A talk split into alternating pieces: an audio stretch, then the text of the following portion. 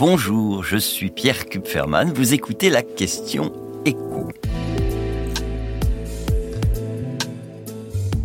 Qu'est-ce qui change au 1er juin?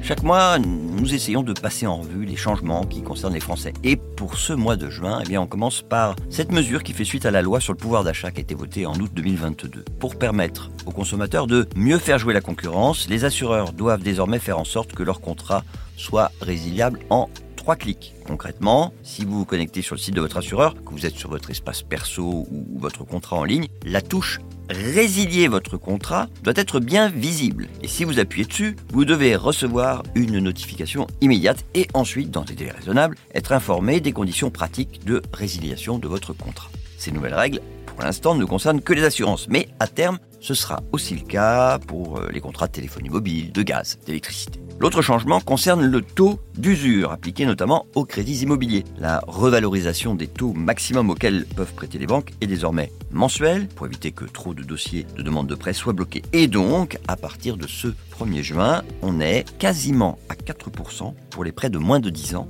et on s'approche lentement mais sûrement des 5% pour les prêts de 20 ans et plus. Toujours au chapitre immobilier, il y a eu le vote dans la nuit de mercredi à jeudi de la poursuite du plafonnement de l'augmentation des loyers. Le principe des 3,5% maximum de hausse en cours de bail devait prendre fin en juin. Et l'Assemblée nationale a voté le maintien de ce frein à l'augmentation des loyers qui va finalement perdurer jusqu'à la fin mars. Ce 1er juin, c'est aussi pour un tiers des contribuables la date limite d'envoi de leur déclaration d'impôt en ligne. C'est la deuxième hein, date limite pour les déclarations en ligne des contribuables dont le foyer fiscal se situe dans ce qu'on pourrait appeler la zone 2, c'est-à-dire les départements qui vont de la Corse à la Meurthe et Moselle, 20 à 54. Ceux qui habitent dans la dernière zone, donc à partir de la Meuse, 55, ont eux jusqu'au jeudi 8 juin à minuit. Et puis alors, autre date à retenir quand même, le 28 juin, c'est le début des soldes d'été. Enfin, pour ceux qui se chauffent au gaz ou qui cuisinent et qui sont encore abonnés aux tarifs réglementés, eh bien, faut savoir que à la fin du mois,